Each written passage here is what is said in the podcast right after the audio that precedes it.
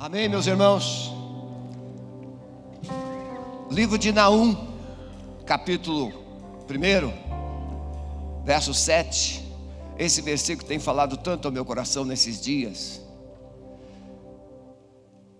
Deus é bom,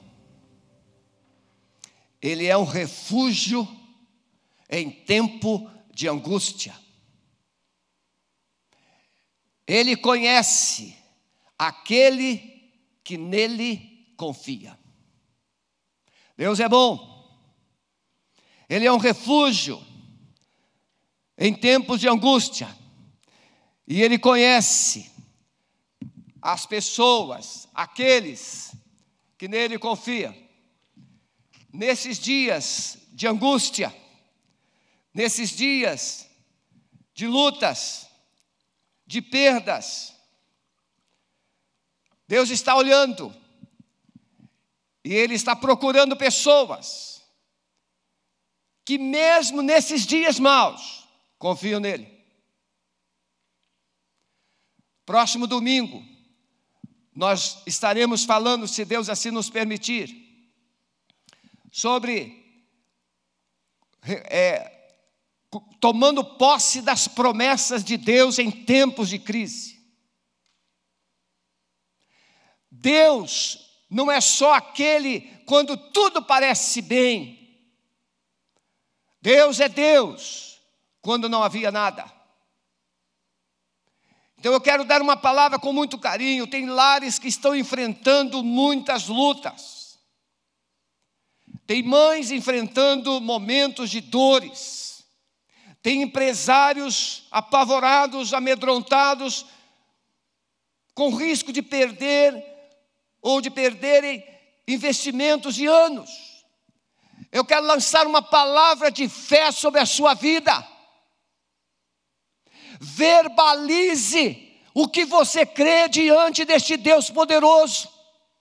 Coloque a sua vida, coloque a sua casa, coloque a sua empresa, coloque os seus negócios, porque o nosso Deus é Deus em todo o tempo. Não esmoreça o coração. Uma coisa eu sei, que Ele é o refúgio para aqueles que nele confiam. E você pode e deve confiar nele.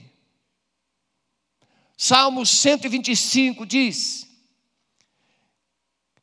que o Senhor é uma rocha Aqueles que confiam no Senhor não se abalam, mas permanecem para sempre. Os que confiam no Senhor. Meu amado, minha amada, decida confiar. Ah, pastor, não sei mais o que fazer. Simplesmente olhe para os céus e diga: Senhor, meus olhos estão em Ti. E deixe Ele direcionar, Ele vai te surpreender. Meus irmãos, eu estou perguntando a Deus todos os dias, de que forma eu posso cooperar, de que forma eu posso ajudar, de que forma eu posso responder. Algumas coisas éticas eu não vou dizer aqui, mas Deus tem colocado muitas pessoas no meu caminho. Eu estava orando, e talvez alguns moradores do nosso condomínio estejam agora sintonizados. Eu estava orando de que forma eu poderia abençoar os 72 moradores apartamentos do nosso condomínio. E aí surgiu essa pandemia.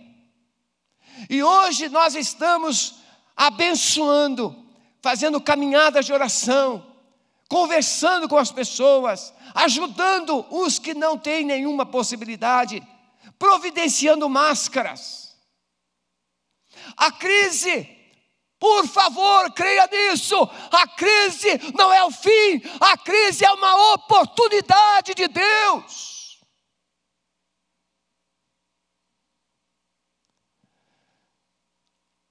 Nós estamos vivendo dias que não sabemos interpretar, não sabemos explicar. Mas tem coisas que nós não precisamos explicar, nós precisamos do remédio. Então se dobre diante do Senhor e espera nele. Nossa palavra nesta manhã, obviamente, destinada às nossas, muito especialmente, às nossas queridas mamães. Mães que rompem em tempos de crise. Livro de Samuel, 1 Samuel, capítulo 1. Esse livro, ele está ali no final, quando termina o livro de Ruth, Juízes, Ruth, e aí começa Samuel.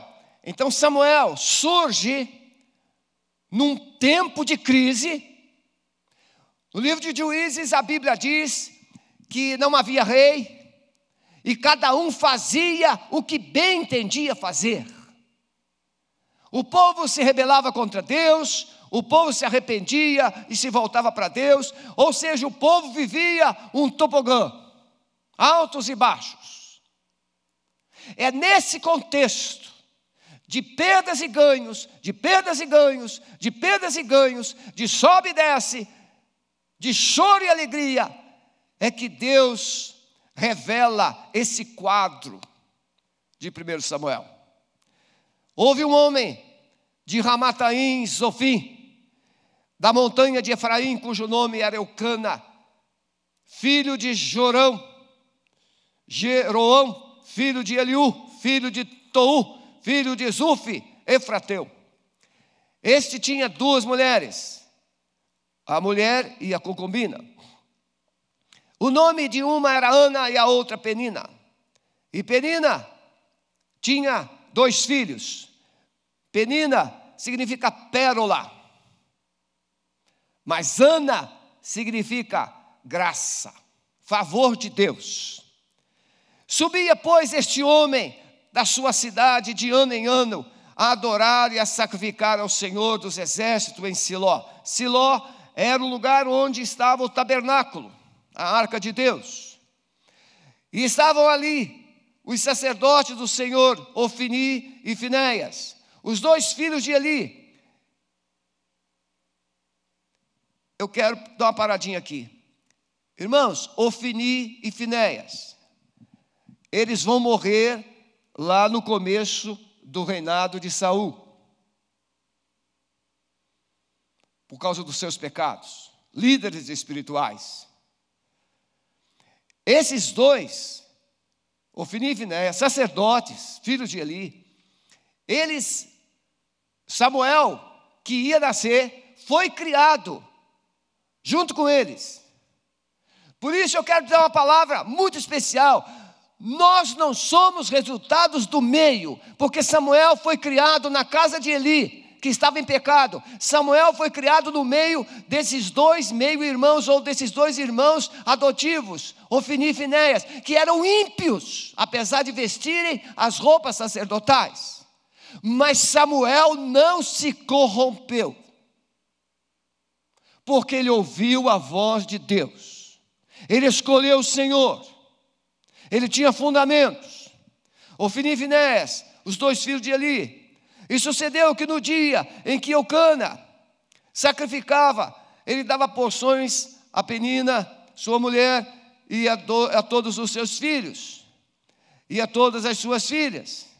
Olha Penina tinha muitos filhos, Ana não tinha filhos. Porém, Ana dava uma parte excelente, porque a amava, embora o Senhor lhe tivesse cerrado a madre, e a sua rival excessivamente a provocava para a irritar. Eu vou para o final do texto que diz: Porquanto Ana no seu coração falava, só se moviam seus lábios, porém não se ouvia sua voz. Pelo que Eli a teve por embriagada, e disse-lhe Eli: Até quando entrará, estarás tu embriagada? Aparta de ti o teu vinho. Porém, Ana respondeu: Não, senhor meu, eu sou uma mulher atribulada de espírito. Nem vinho, nem bebida forte tenho bebido, tenho, porém, derramado minha alma perante o Senhor. Eu sou uma mulher tribulada de espírito, eu sou uma mulher angustiada, eu sou uma mulher triste, eu sou uma mulher sem significado, sem sentido de vida, mas eu estou aqui buscando aos pés do meu Deus algum significado para a minha vida. Ah, meus irmãos, eu estou inflamado com essa palavra que nós vivemos essa semana gente angustiada, gente que não tem perspectiva, mas que decide eh, construir os seus sonhos aos pés do Senhor. Gente que está como um zero à esquerda, mas decide: eu quero ser um zero à direita, eu quero colocar significado na minha vida. Não temas, pois, a tua serva, não tenhas, pois, a tua serva por filha de Belial, não tenha a tua serva por uma mundana, uma mulher ímpia, porque da multidão dos meus cuidados e de meu desgosto tenho falado até agora. Eu quero dizer, mamãe, sabe para quem você deve dizer os teus desgostos? Para ele. Sabe onde você deve derramar todas as suas dores? Diante dEle, no altar. Faça do seu quarto um altar. Faça da sua casa um altar e derrame-se diante do Senhor, declare diante do Senhor as suas dores, as suas tristezas, os seus sonhos. Foi o que Ana fez. Então, Eli Eli, que já tinha sido rejeitado por Deus, mas ele era o sumo sacerdote, e ele, por representar Deus, ele tem uma palavra. Deus coloca uma palavra nos lábios de Eli. Por isso eu quero dizer que, ainda que o seu pastor não seja o pastor do seu coração, não seja o pastor da sua expectativa, não agrade você, ele pode trazer uma palavra do trono de Deus para a sua vida. E Eli, mesmo reprovado por Deus, ele diz a essa palavra para Ana: vai em paz, e o Deus de Israel te conceda a petição que lhe fizeste. Olha, o que é receber uma palavra rema. Olha o que, que o texto diz. Assim, ela diz: acha a tua serva, graça aos teus olhos. Assim a mulher foi o seu caminho e o seu semblante já não era triste. O que é que aconteceu? Ela continuava estéril, ela continuava sem filhos, mas agora ela tinha uma palavra. Nesta manhã você vai receber uma palavra. Eu quero que você pegue essa palavra, não abra mão dessa palavra, porque ela vai se realizar na sua vida mulheres que rompem, mães que rompem, mesmo em tempo de crise. Então, meus irmãos, naqueles dias, uns dias difíceis, dias tremendos, sem governo, sem direção espiritual, subsacerdote velho, gordo, os filhos corruptos. Mas lá nas montanhas de Efraim, tem uma família Preste atenção nisso. Lá nas montanhas, longe dos olhos de todos, lá nas montanhas, tem uma família, tem um casal, Eucana e Ana. E Deus olha, entendeu o versículo que eu citei? Na 1, capítulo 1, verso 1, verso 7. Deus é bom, Ele é um refúgio em tempos de angústia, e Ele conhece aqueles que nele confia. Ele, Deus olhou, Deus olhou, e lá nas montanhas de Efraim, ele encontrou uma família, ele encontrou um casal, Eucana e Ana. Ana era estéril, Penina, muitos filhos. Ana sofrida, amargurada, angustiada, penina, jubilosa, toda cheia de significados de vida. Mas Deus preservou Ana. Aquilo que parecia ser vergonha, aquilo que parecia ser desgraça, aquilo que parecia ser a ruína, aquilo que parecia ser uma maldição, Deus estava no controle e ele diz: Ana, chegou a tua vez. Chegou a tua vez. E aí, Ana, eu quero aproveitar essa palavra para te encorajar, mamãe. Quantas vezes você tem orado? Quantos anos você tem orado? Quanto tempo você tem orado? E parece que os céus são de bronze. Mas Ana não desistiu. Ela não desistiu. Ela continuou orando.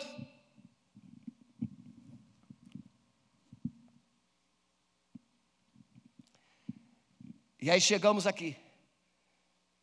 Entender que Deus está procurando corações quebrantados e dispostos em meio a crises ou às crises. Ana revelou algumas marcas de um coração que atrai a atenção de Deus. E quem sabe você tem essas marcas. Um coração inconformado com o fracasso Parece que nada funciona na sua casa. Parece que as coisas não funcionam no seu casamento. Parece que as coisas estão de mal a pior. Mas Ana não desistia. Ela era uma mulher perseverante. Então Deus está procurando corações que não se conformem com os fracassos. Irmãos, eu eu me esforço muito para não é, misturar igreja, vida espiritual com política. Mas eu quero fazer aqui um paralelo. Ainda que a figueira não floresça, ainda que o produto da oliveira minta, no nosso Brasil, o produto lá no, nos currais não hajam mais vacas, produto da malhada seja arrebatada. Todavia, todavia, é o que Ana estava fazendo. Ah, ainda que tudo parecia perdido, você inconscientemente tem amaldiçoado sua família, inconsci inconscientemente você tem amaldiçoado sua nação, o seu país, porque você olha para o que está acontecendo e você fala coisas sem pensar. Comece a lançar uma palavra de esperança, comece a lançar uma palavra de restauração, comece a lançar uma palavra de vida no nosso país. Porque esse menino iria mudar a história da nação de Israel. Deus pode levantar da sua família uma pessoa que vai fazer diferença no seu bairro, na sua cidade, nesta nação. É que nós estamos acostumados ao fast food, a queremos a mudança para amanhã. Só que Deus uma frase que ele me deu há algum tempo atrás. Deus não tem pressa, Deus tem planos. Ana experimentou muito tempo de frustração, porém Ana dava, a Ana dava uma parte excelente porque amava, embora o Senhor lhe tivesse cerrado a madre, ou seja, embora o Senhor não tenha permitido que ela gerasse filhos. Ninguém não existe meio. A fertilidade, a fecundação é um milagre que saiu dos lábios de Deus. Quando ele fez Adão e Eva, ele disse: multiplicai-vos. É sobre esta palavra. A vida.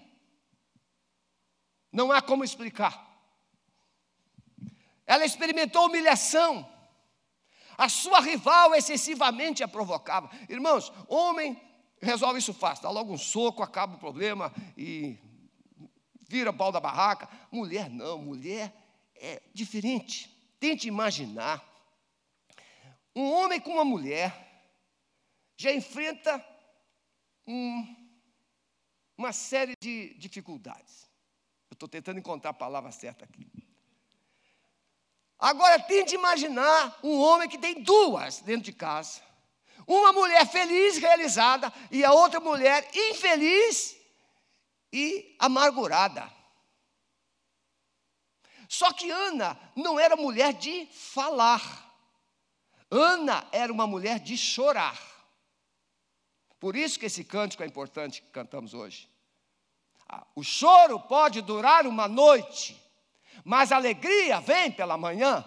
Ou seja, aos olhos de Penina, aos olhos de Eucana, a noite de Ana duraria muito tempo, mas aos olhos de Deus, a noite de Ana estava terminando. Um novo dia iria raiar. Novas coisas iriam acontecer. Ana era humilhada por Penina. As mulheres sabem como fazer isso. Na é verdade? Olha, uma mulher olha para a outra e ela vê coisa que o homem nem imagina ter. Hã? Tamanho dos cílios, algumas formas físicas. Homem enxerga o rosto. A mulher enxerga os mínimos detalhes. A penina cutucava Ana, cutucava Ana, humilhava Ana. Eu tenho filhos, você não tem. Tente imaginar isso. E Ana chorava. E o Eucana, como muitos maridos, ele pergunta assim: Ana, por que, que você chora? Ora, bolas, porque eu não tenho filhos. E ele ainda cai na besteira. Aliás, se tem uma coisa que o homem precisa aprender, é ficar de boca fechada quando a mulher chora. Porque quando a mulher chora, ou quando a mulher fica irritada, estressada, é a pior coisa é querer dar uma palavra para ela. Aí o Ocânada cai na besteira de dizer assim: não sou eu melhor do que dez filhos. Parece que Penina tinha uns dez. Não sou eu melhor do que dez filhos? Será que é? Algum homem é melhor do que dez filhos? A mulher troca o homem por um, quanto mais por dez. Não é verdade? Aí o Eucana, tadinho, saiu com o cara de tacho, porque a Ana não deu resposta. Ela era uma mulher singular, era uma mulher diferenciada. Ela não perdeu tempo com o Eucana. Ela queria solução e o Eucana não tinha. Ela podia até pensar, a culpa é tua, porque eu não estou gerando. Não, ela ficou em silêncio e foi lá para o altar de Deus. O melhor lugar de uma mulher chorar as suas dores, o melhor lugar de uma mulher se lamentar, o melhor lugar de uma mulher colocar todas as suas amarguras é diante do altar do Senhor. Provações. Ela se levanta e ela vai. Então, irmãos, Ana revela uma fé irresistível. Ela vai lá para o altar e ela começa a orar. Aquela oração que ninguém escuta, só Deus. Mas, obviamente, eu fico imaginando Ana dizendo assim para Deus: Senhor, tu sabes que eu quero gerar um filho, tu sabes que eu não aguento mais essa vergonha, Senhor, Senhor, até que o momento chegou e o Espírito Santo iluminou o seu coração e ela teve um vislumbre de fé sobrenatural. Disse: Senhor, tem um detalhe. Se o Senhor me der esse filho, eu vou prepará-lo para o Senhor. Não é para mim, não. Eu só quero ter a honra de ser mãe. Mas se o Senhor me der um filho, eu vou gerar esse filho, eu vou cuidar dele até desmamá-lo e depois eu vou consagrá-lo para o resto dos seus dias ao Senhor. Ah, meus irmãos, aí, imagine ela no altar, e o sumo sacerdote Eli, ele observa, ele observa e fala assim: essa mulher está embriagada. Não é assim? Na hora das nossas dores, ainda parece um desnaturado que não entende, e fala o que não vai ajudar. E Ana mulher de espírito nobre, não perde tempo e diz: Não, meu senhor, não julgue a tua serva ser uma mulher mundana. Dos meus, das minhas muitas dores tenho falado eu ao Senhor. E o próprio sumo sacerdote ficou quebrantado. E aí Deus coloca nos lábios dele, porque eu acredito que Eli não tinha capacidade de, de dar essa palavra para Ana. Ele não tinha, como eu muitas vezes não tenho, e como muitos líderes não têm, numa, em determinados momentos, condições de dar uma palavra certa para a pessoa certa. E o Eli diz: Que o Deus de Israel lhe conceda conforme pediste. Ah, meus irmãos, quando ele disse isso, é por isso que muita gente perde a benção. A Ana não tupidiou, ela disse: Eu recebo. Na hora, ela tomou posse. Por quê? Como é que eu sei disso? Porque ela saiu com um semblante diferente. No começo ela era triste, no começo amargurada, no começo chorosa, agora ela sai do altar cheia de alegria. Ah, meus irmãos, o filho ainda não era, não tinha sido gerado, não havia ainda nenhuma materialização da promessa, mas ela já estava tomando posse, ela já estava tomando posse, ela creu e ela se alegrou na promessa de Deus. Eu quero dizer para você, mamãe, eu quero dizer para você, família, eu quero dizer para você, empresário que está vivendo esse caos no Brasil, recebe uma palavra de Deus e tenha tome posse das promessas do Senhor da sua vida. Pare de murmurar, pare de criticar, pare de ser pessimista e diga: Eu vou vencer. Se alegre no Senhor. Comece a cantar na sua empresa. Eu sei que não é tão simples. Ontem eu li uma empresa em Minas Gerais, Juiz de Fora com quase dois mil funcionários, fechou. Entre na sua empresa, comece a cantar, comece a cantar, chame Deus para esse lugar, porque Deus vai fazer algo sobrenatural. Em segundo lugar, entender que em tempo de crise podemos romper com o sobrenatural de Deus em nosso favor. Quando ele deu aquela palavra, vá em paz, e o Deus de Israel te conceda a petição que lhe fizeste. Ela disse: Ache a tua serva graça aos teus olhos. Irmãos, ela não se achava digna, mas ela cria acha a tua serva graça. E assim ela foi o seu caminho e comeu. E o seu semblante já não era triste. Precisamos olhar e entender os processos da história. Quando Jeremias, Jeremias foi levantado por Deus como profeta num tempo de crise, era para a destruição da nação, e Jeremias começou a anunciar a palavra, anunciar a palavra, anunciar a palavra, Deus havia dito que ele iria arrancar, mas ele iria reconstruir. E Jeremias está vendo só arrancar, arrancar, arrancar. Não havia reconstrução. E Jeremias entra numa crise. E chega no capítulo 20, ele diz assim: Senhor, o Senhor me enganou. O Senhor me iludiu. Por mais que eu fale, esse povo não muda, os sinais de mudança não aparecem. Senhor, e eu estou angustiado, eu não quero mais pregar, eu não quero mais falar, eu não quero mais orar, eu não quero mais nada. Mas quando eu penso que vou ficar em silêncio, um fogo começa a queimar dentro de mim. Meus irmãos, quando nós pertencemos a Deus, ele não deixa a gente desistir. Quando Deus nos chama para um propósito, Ele não nos deixa desistir. Jeremias estava cansado, decepcionado, angustiado, mas Deus acendeu um fogo no seu coração, e é isso que eu estou profetizando agora, nesta manhã: o fogo de Deus incendiando o coração, o seu coração, mamãe, o seu coração, papai, essa família, há um altar de Deus incendiando essa casa. Porque Deus não é homem para que minta.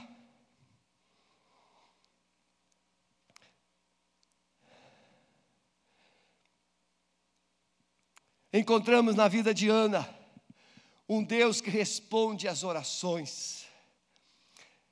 Ela, pois, com amargura de alma, orou ao Senhor, chorou abundantemente e fez um voto dizendo: Senhor dos exércitos, se benignamente atentares para a aflição da tua serva, e de mim te lembrares, e da tua serva não te esqueceres, mas da tua serva deres um filho, homem, ao Senhor o darei, todos os dias da sua vida.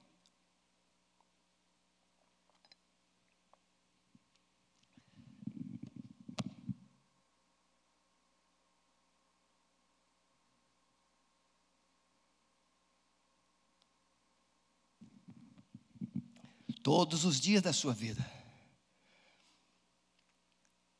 E sobre a sua cabeça não passará navalha. E sucedeu que, perseverando ela orar, ela não desistia.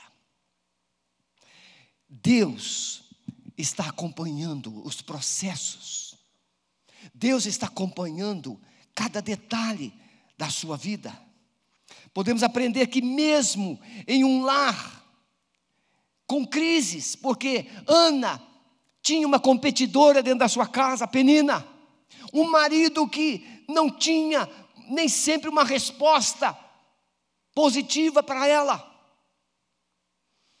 Mesmo podemos aprender, mesmo em um lar cheio de crises, cheio de lutas, podemos escolher lutar por nossos sonhos mesmo em uma família disfuncional. Se Deus encontrar uma pessoa, se Deus encontrar uma mulher, se Deus encontrar um marido, se Deus encontrar um filho que tenha uma atitude de buscar Sua presença, de colocar diante dele as suas dores, as suas, os seus sonhos, Ele vai responder, Ele vai agir. E Ana perseverou nesse contexto. E ela chorou, ela chorou, ela chorou, ela orou. E ela disse: Senhor, irmãos, muitas vezes nós estamos pedindo a Deus coisas para nós mesmos. Ana entendeu. E ela decidiu: eu não quero um filho para mim, eu quero um filho para Deus. Talvez o seu filho hoje esteja fora de casa, talvez o seu filho não nem telefone para você, talvez o seu filho não demonstre amor, ele não demonstre carinho, ele não demonstre nenhum gesto de gratidão. E você fala assim: que filho é esse que eu tenho? Vá para os pés do Senhor. Deus não te deu filho para você. Filhos são como flechas nas mãos de um guerreiro. Filhos são flechas que devem ser preparadas para serem lançadas um dia. Sabe por que, que muitas famílias sofrem? E muitas mães sofrem? Porque querem criar os filhos como brinquedos para si. Ah, meu filhinho, meu filhinho, já tem 35 anos, meu filhinho, meu bebê. Ele tem que crescer, ele tem que se amadurecer, emancipar, tem que ser flecha para ser lançado, não é bebê, não. Ah, minha filhinha, minha filhinha, não, Deus não fez a filhinha, Deus fez uma mulher para ser lançada, uma guerreira, como Ruth, como Débora como Esther. Mas muitas vezes nós queremos um filhinho para ser o nosso bebê. Com todo respeito, irmãos, nesses anos de pastorado, tenho visto muitas famílias sofrendo porque criam filhos para serem bebês de 40 anos. E alguns ainda tomam todinho. Por último, em tempo de crise, Deus precisa encontrar corações decididos a lutar por suas famílias. Se o seu filho ver um pai, uma mãe, guerreira, dando direcionamento, dando comando diante de Deus, esse filho vai aprender. O filho vai aprender. Irmãos, eu, eu, eu, eu peço perdão se às vezes eu sou mal entendido. Mas, por exemplo, eu não acho que seja necessário a mamãe arrumar o prato de comida para o filho. Não acho. Esse miserável um dia poderá morar sozinho. E como é que vai ficar? Vai comer sardinha? Vai comer pão com mortadela? Vai comer pizza a vida toda? Ensina ele a fazer um arroz, ensina ele a fazer um bife, ensina ele a fazer alguma coisa. E quem sabe, mamãe, um dia que você não estiver bem, fala assim: meu filho, vai para a cozinha hoje e faz uma coisa gostosa para tua mãe. Mas como? Você nunca ensinou. A filhinha, com 35 anos, a mãe sai catando as calcinhas. Misericórdia. Não, temos que preparar para o futuro, para esse tempo difícil. Ana, ela queria criar para Deus. Agora eu fico pensando, como Ana lidou com isso? Diz o texto que até desmamar. Não diz quantos anos Samuel tinha quando foi entregue lá no tabernáculo em Siló. Segundo estudiosos, entre três e seis anos. Entre três e seis anos. Mas vamos imaginar que seja seis anos, vou colocar o máximo, seis anos. Olha, desmamar uma criança com seis anos já é um absurdo, né? Imagine um garotinho com cinco anos e meio, mamadeira, mamadeira. Mas vamos imaginar, hipoteticamente, que ele mamou até seis anos, aí com seis anos desmamou. Como levar uma criança de seis anos e entregar para o Eli, para o Ofini Finéres e suas mulheres? E deixar lá. Irmãos, só Deus no negócio. Como é que uma criança, filho único, filho único, o filho da promessa, o bebê esperado, o que que Ana fez com esse bebê para ele ter resposta para aceitar ficar no tabernáculo com seis anos? Sabe o que, que Ana fez? Ela fez o que ela prometeu fazer. Desde pequenininho, ela começou, meu filhinho, você vai crescer no tabernáculo, filhinho, você vai ser sacerdote, filhinho, Deus vai te guiar, filhinho, um dia você vai ouvir a voz de Deus, filhinho, você será homem de Deus, filhinho, você vai fazer diferença na nação, você não, não, você não terá uma vida comum. Ela começou a plantar no coração de Samuel, desde o seu nascimento, os sonhos de Deus, os propósitos de Deus na sua vida, por isso que quando com seis anos ele foi deixado no tabernáculo, aquele menino, ele resistiu. Quando os filhos são preparados para serem aquilo que Deus disse que serão, ou que seriam. E eu fiquei pensando quando estudava esse sermão. Como é que uma criança de seis anos, a mamãe está indo embora? Como é que ele reagiu? Hã? Irmãos, eu vejo. Eu tenho lá na nossa rua um, uma, uma, família que são separados. E quando a, a menina vem da escola, às vezes ela vem para ficar com o pai. Toda vez que vem, toda vez que sai, é um choro terrível que a rua toda escuta. Por quê? Porque a criança quer ficar com os dois, não é com a mamãe, nem com o papai, ela quer ficar com os dois. Agora tem de imaginar o Samuelzinho, que eu acho que nunca ele ouviu esse negócio de Samuelzinho. Samuel! A Ana já deve ter sido bem assim forte com ele dentro disso. Samuel! Porque quando Deus vai falar com ele pela primeira vez, como é que Deus fala? Samuel! Deus não fala assim, Samuelzinho. Como é que você quer que seu filho seja visto? Ah, eu quero que seja ser um homem de verdade. Eu quero que meu filho seja um guerreiro. Eu quero que meu filho seja um vencedor. Então cria para ser. Cria para ser. Porque a Ana preparou. Eu não sei, irmãos, com todo o coração. Eu não sei o que ela fez, mas ela fez. Porque o Samuel ficou. E aí, vamos imaginar seis anos. Segundo os estudiosos, Samuel ouviu a voz de Deus pela primeira vez aos 12 anos.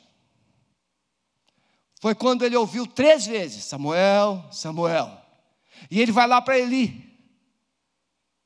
Até que Eli entende que era Deus que estava falando com Samuel. E, ele, e Samuel então faz o que ele mandou. Fala, Senhor, que o teu servo ouve. E aí Deus, Samuel tem 12 anos. E Deus fala para Samuel o que vai acontecer com a casa de Eli. 12 anos. Um menino de 12 anos, com coração valente, com coração guerreiro, com coração de profeta, com coração de sacerdote, capaz, preparado para ouvir a voz de Deus e ouvir uma sentença sobre a nação de Israel. 12 anos. Quando eu tinha 12 anos, eu já levava dinheiro para casa. Eu trabalhava na roça. Perdi minha mãe com sete. Meu pai viajava. A minha madrasta um dia chegou para mim e disse: Sebastião, é, o seu pai não deixou dinheiro. Se eu tenho. Doze anos. Eu trabalhava colhendo café. Eu trabalhava plantando arroz. Eu trabalhava às vezes no brejo enterrado na lama até aqui. Quando eu saí, eu estava tão cheio de sanguessuga que eu não sabia como fazer. Mas eu me tornei um homem. Morei sozinho. Aprendi a passar roupa. Aprendi a cuidar da casa. Aprendi a fazer comida. As crises não são para nos matar. As crises forjam o nosso caráter. As crises nos ensinam a sermos pessoas melhores, pessoas mais fortes.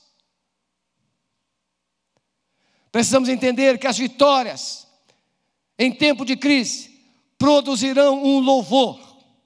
Irmãos, eu quero encerrar com essa, com essa palavra aqui.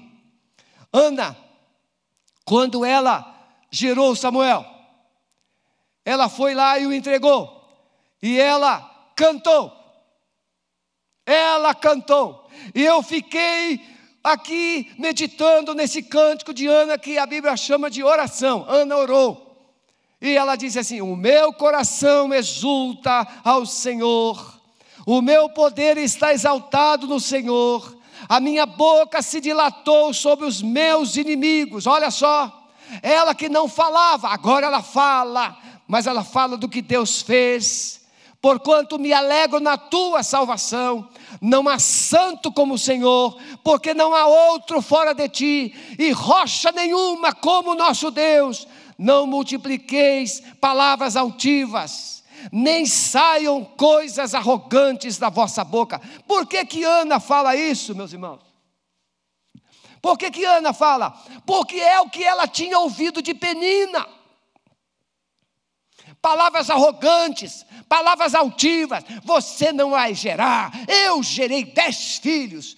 Ana agora louva ao Senhor e diz: Não saiam coisas arrogantes da vossa boca, porque o Senhor é Deus de conhecimento e por Ele são as obras pesadas na balança. O arco dos fortes foi quebrado e os que tropeçavam foram cingidos de força. Ela tropeçava, agora está forte diante do Senhor, e a outra estava é, caída. Os fardos se a, os fartos se alugaram por pão, e cessaram os famintos. Até a estéreo deu luz a sete filhos. e a que tinha muitos enfraqueceu. O Senhor é o que tira a vida. Olha, meus irmãos, prestem atenção nisso.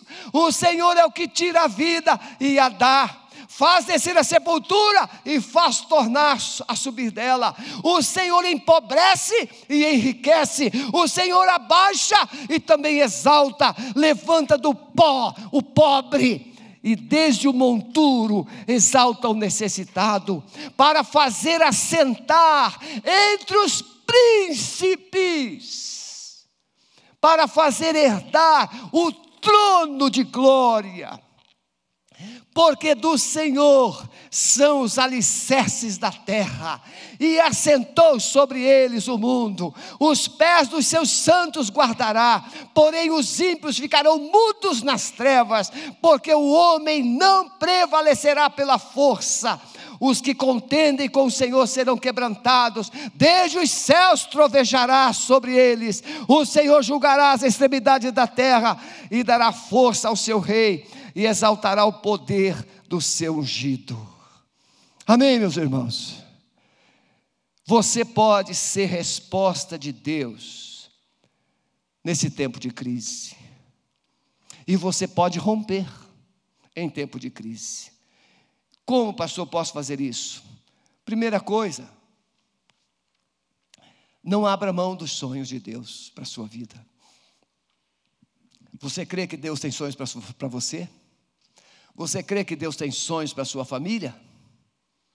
Então pare de ouvir as vozes erradas e venha para o altar de Deus. Se coloque diante do Senhor. Você acha quantos anos? Penina tinha dez filhos. Quantos anos Ana ouviu aquela mesma situação humilhante daquela vez? Quantas vezes? Quantas vezes Ana foi humilhada por Penina? Quantas vezes Ana se percebeu incompreendida por Eucana? Quantas vezes? Mas ela não desistiu. Ela perseverou. Ela foi buscar a resposta no lugar certo. Ela foi para o altar. Ela se prostrou. Ela não tinha palavra, ela rasgou o coração. E um dia os céus se abriram e Deus decidiu abençoá-la. Que seja hoje, que seja agora o seu dia, que seja hoje, que seja agora a promessa do Senhor sobre a sua vida, sobre o seu lar. E a sua humilhação, a sua vergonha, dê lugar à sua vitória e à sua alegria. Mulher, família, que está em casa. Você pode crer nisso? Então, onde você está, mulher? Eu quero desafiar você a fazer como Ana. Se dobrar diante do Senhor e dizer para Ele: Eis-me aqui, Senhor. As minhas dores estão aqui, a minha vergonha está aqui a minha humilhação está aqui, mas aqui também está, Senhor, o meu sonho. Se o Senhor me der um filho, eu o criarei para viver na tua presença todos os dias que ele viver. Faça isso, aí na sua casa, se dobre, chore se derrame. Se derrame diante do Senhor, porque Ele vai transformar as suas tristezas, o seu choro em festa. Ele vai te dar vestes novas, vestes de louvor. Ele vai transformar suas cinzas em coroas. E Ele vai alegar o seu coração e colocará um cântico de louvor nos seus lábios. Oh, amado Espírito Santo, eu peço que o Senhor visite agora cada família, cada lar que está nos acompanhando. que a tua mão poderosa alcance essas mães, alcance esses lares, essas famílias, e a dor, a tristeza, a angústia, a amargura, as humilhações sofridas, sejam hoje transformadas em alegria, como Ana, o seu semblante já não era mais triste. Senhor, traz um tempo novo para esta casa, traz um tempo novo para este coração. Nós profetizamos um novo tempo para essas vidas, em nome de Jesus. Amém? Vamos adorar o Senhor enquanto você está aí diante do Senhor adorando. Que o amor de Deus, o nosso Pai, a graça maravilhosa de Jesus Cristo, Filho, e as consolações do amado Espírito Santo. Seja com você, mamãe, e com toda a sua família. Que o Senhor te abençoe e te guarde. Que o Senhor sobre ti levante o seu rosto.